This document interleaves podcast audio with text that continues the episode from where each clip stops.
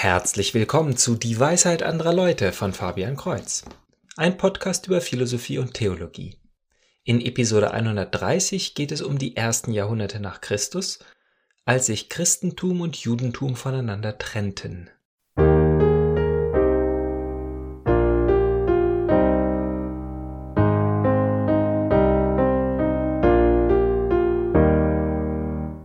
Ich habe einen neuen YouTube-Kanal gefunden namens The Catholic Brothers.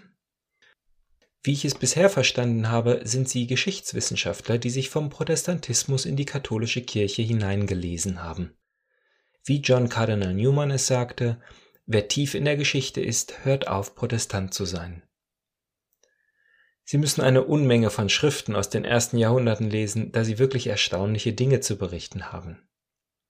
In zwei Videos der Reihe über die ersten 500 Jahre geht es um die Spaltung des Weges zwischen dem Judentum und dem Christentum.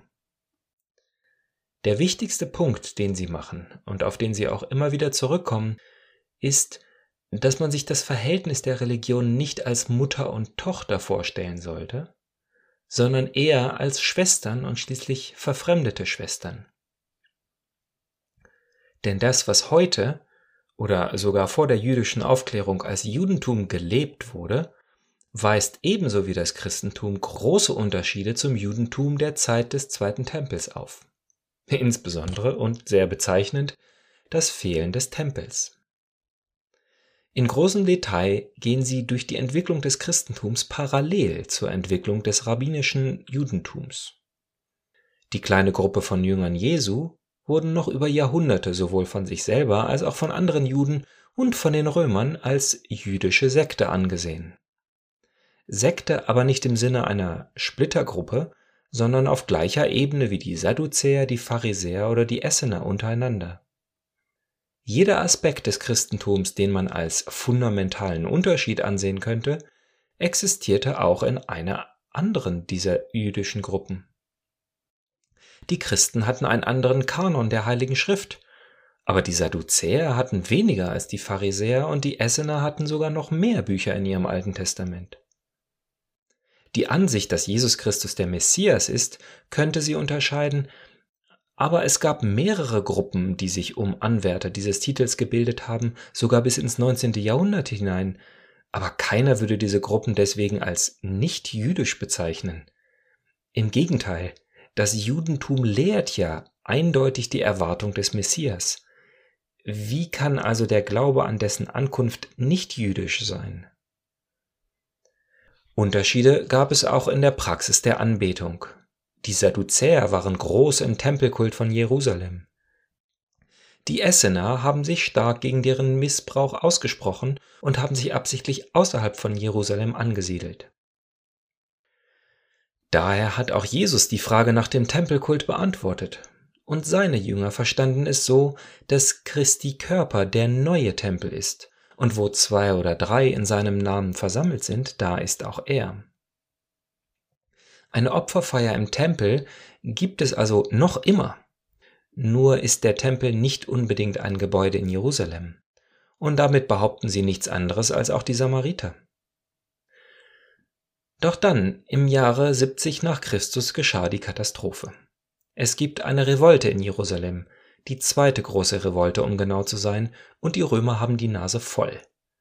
Der Tempel wird dem Erdboden gleichgemacht, die Juden aus Jerusalem verbannt, und die Tempelsteuer wurde umgemünzt, um einen neuen Tempel für die Göttin Juno zu erbauen. In all dem haben sogar die Essener Partei für Jerusalem ergriffen, doch die Christen sind geflohen und haben sich nicht voller Eifer für die Unabhängigkeit des Tempels eingesetzt. Fraglos hat dies die Beziehung zwischen den Sekten stark belastet. Doch wer behauptet, dass Pazifismus bedeutet, dass man kein echter Jude ist, der wirft ein unangenehmes Licht auf das Judentum. Doch als Zentrum des jüdischen Glaubens, als Treffpunkt von Gott und den Menschen war der Tempel wirklich sehr wichtig für den jüdischen Glauben. Nehmen wir an, dass Christen und Samariter nicht zu den Juden gezählt werden dürfen, da sie keinen Tempelkult in Jerusalem betrieben. Nun, seit der Zerstörung des Tempels war dies für niemanden mehr möglich. Keines der vielen Opfer, die in der Tora beschrieben sind, können mehr vollführt werden, und auch der Tag der Reinigung findet nicht mehr statt. Für einige Sekten bedeutete dies das Ende. Sadduzäer und Essener haben wir heute nicht mehr. Die Pharisäer dagegen waren schon vor der Zerstörung des Tempels eher die Leute des Buches gewesen. Sie waren die Schriftgelehrten, die ihren Fokus nun voll auf die Tora gelenkt haben und die Notwendigkeit des Tempels spiritualisiert haben. So ist es auch wichtig für sie geworden, genauer zu definieren, welche Bücher ins Alte Testament gehören. Die Christen nutzten Lehren aus den Büchern der Weisheit und Sirach, die die Pharisäer dann im zweiten oder dritten Jahrhundert prompt aus ihrer heiligen Schrift aussonderten. Für Martin Luther, der eben nicht mit den Lehren einiger dieser Bücher wie den Makkabäerbüchern übereinstimmte, war dies Grund genug, sie aus der christlichen Bibel herauszuschneiden, obwohl sie dort 1500 Jahre lang gewesen waren. Die Pharisäer haben also eine Art Sola Scriptura Religion neu aufgebaut aus den Ruinen des Tempeljudentums. Sie mussten das ganze spirituelle Leben umschreiben, um auch ohne Tempel weiterhin Jude zu sein.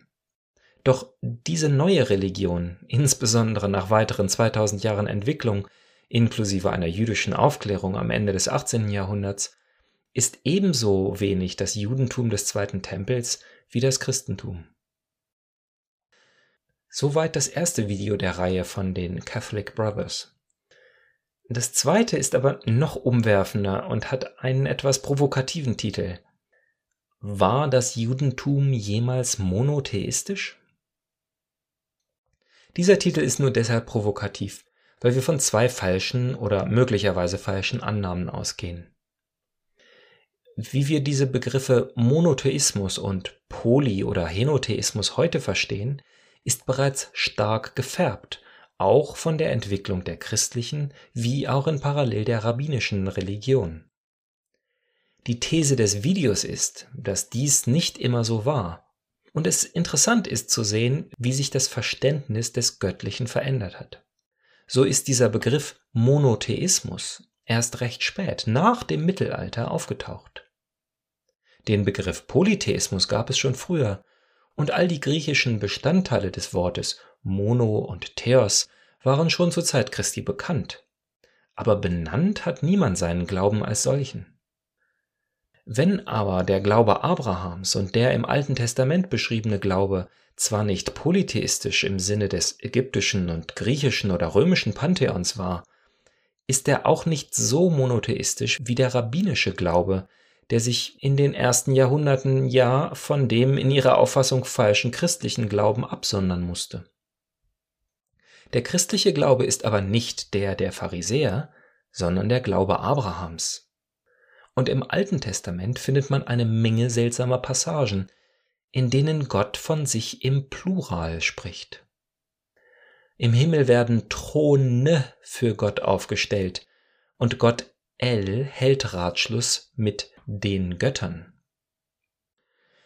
Nun muss man natürlich aufpassen, was man alles als Gott bezeichnet. In vielen Fällen kann man leicht zwischen dem einen Gott, Yahweh, und den kleinen Göttern unterscheiden, die anderen Nationen zugewiesen sind und sich letztlich als Dämonen herausstellen. Doch hier gibt uns die Archäologie neue Aufschlüsse.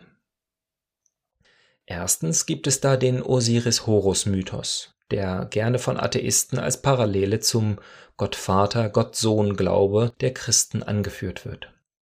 Zweitens wurde 1928 bei einer Stadt namens Ugarit antike Texte gefunden, die sich als der Legendenschatz der Kanaaniter herausstellte. Erstmals seitdem haben wir Einblick in den Glauben der Leute, mit denen die Israeliten zu tun hatten und gegen die so viele Geschichten in der Bibel geschrieben sind, aber aus ihrer eigenen Sichtweise. Und das Interessante daran ist, dass der Glaube der Propheten oftmals positiv auf den polytheistischen Glauben eingegangen ist, aber auf mystische Weise Gott Vater und Gott Sohn als gleicher Gott dargestellt wird. Man sieht vor allem, dass der jüdische Glaube Elemente der anderen Religionen aufnimmt und sie sozusagen korrigiert. Ein Großteil der Bibel liest sich auf diese Weise. Die zweite Person wird aber nicht immer als gleich, sondern auch als andere Person dargestellt. Man sieht dies zum Beispiel in den drei Männern, die zu Abraham kommen und die Gott sind. Dann taucht auch immer wieder dieser Engel des Herrn auf, mit dem der Patriarch Jakob ringt und der sich schließlich als Gott El herausstellt, weswegen Jakob in Israel umbenannt wird. Der Engel des Herrn führt die Israeliten aus der Sklaverei heraus. Dann kommt der Prophet Daniel und spricht in einer Vision über den Hochbetagten auf dem Thron und dem Menschensohn, der kommt. Zwei Personen, die sich aber auch wieder als der eine Gott herausstellen. Die Weisheitsliteratur geht noch einen Schritt weiter und vermenschlicht die Weisheit Gottes als eine Person, die schon immer bei Gott gewesen ist und durch die und für die die Welt überhaupt erschaffen wurde. Nun ist es verständlich, warum die Bücher, die in den 200 Jahren vor Christus geschrieben wurden und die das Kommen des Sohnes, des Logos, am meisten belegen, von den Rabbinern aus ihrem Kanon gestrichen wurden. Sie wurden einfach zu oft von den Christen verwendet, um zu belegen, dass der jüdische Glaube von einem Gott spricht, der mehr als eine Person ist, von einem unsichtbaren und immer unerreichbaren Gott auf der einen Seite und einem sichtbaren, nahbaren Gott, der uns führt und beisteht. In den folgenden Jahrhunderten haben die Rabbiner diese Lehren spiritualisiert. Die Throne bei Daniel sind für Gottes Gerechtigkeit und Gottes Güte aufgestellt. Einige Passagen durften nicht ohne rabbinische Unterstützung gelesen werden. Natürlich fließt eine Interpretation auch immer in die Übersetzung ein. So steht im Buch der Sprichworte Kapitel 8 Vers 22 in der deutschen Einheitsübersetzung Der Herr hat mich geschaffen im Anfang seiner Wege, vor seinen Wegen in der Urzeit. In frühester Zeit wurde ich gebildet, am Anfang beim Ursprung der Erde. Statt er hat mich geschaffen steht aber im Original, welches man in einer Interlinearbibel finden kann, ein Wort für besitzen. Also wörtlich, der Herr hatte mich am Anfang seiner Wege. Wenn dort stehen würde, dass die Weisheit geschaffen ist, dann wäre dies theologisch eine ganz andere Aussage, nämlich die, dass die Weisheit, der Logos, Jesus Christus, nicht Gott selber, sondern die vielleicht erste geschaffene Kreatur ist eine Aussage, die in den frühen christologischen Debatten definitiv abgelehnt und als Häresie verdammt wurde. Passagen, die auch für die Juden kanonisch sind, sind Deuteronomium 4 und 32, Psalm 82 und Daniel 7. Diese können und wurden von den Rabbinern anders interpretiert. Doch mit den ugarischen Texten und dem Verständnis für ägyptische Mythologie werden die Bilder, die hier verwendet werden, wie zum Beispiel die Wolken, auf denen der Menschensohn kommt, in Kontext gesetzt. Ich fühle mich ziemlich hilflos, die Fülle an interessanten Informationen der Bibelforschung in der Kürze einer Episode zusammenzufassen, ohne so zu klingen, als wären dies an den Haaren herbeigezogene Spekulationen. Die katholischen Brüder gehen noch auf die Targums ein, eine Art loser Übersetzung des Alten Testaments ins Aramäische, etwas, das die Jünger wahrscheinlich in den Synagogen gehört haben. Diese Targums ersetzen das Subjekt Gott in den Lehren mit dem Memra, wörtlich dem Namen Gottes. Und so heißt es dort, und der Name Gottes sprach, es werde Licht, und es ward Licht. Hinzu kommt die griechische Logos-Theologie, die von Philo von Alexandrien aufgegriffen wurde und die ganz offensichtlich aus dem Evangelium nach Johannes herausscheint. Das Fazit all dieser Forschungen ist der Punkt, den ich schon gleich zu Beginn genannt habe. Das Christentum ist nicht weiter vom gemeinsamen abrahamitischen Glauben entfernt als das rabbinische Judentum, welches sich zunächst gewandelt hat, um einen religiösen Kult ohne Tempel zu erklären und sich dann mehr und mehr von göttlicher Pluralität in den eigenen heiligen Schriften distanziert hat, um sich vom größer werdenden Christentum abzusondern. Wir sollten die Beziehung der Religionen also nicht als die zwischen Mutter und Tochter ansehen, sondern als die zwischen entfremdeten Schwestern. Für alle Details kann ich den geehrten Zuhörer nur auf die Bibelforschung zu den Themen das göttliche Konzil und zwei Mächte im Himmel verweisen. Also bis zum nächsten Mal, Gottes Segen.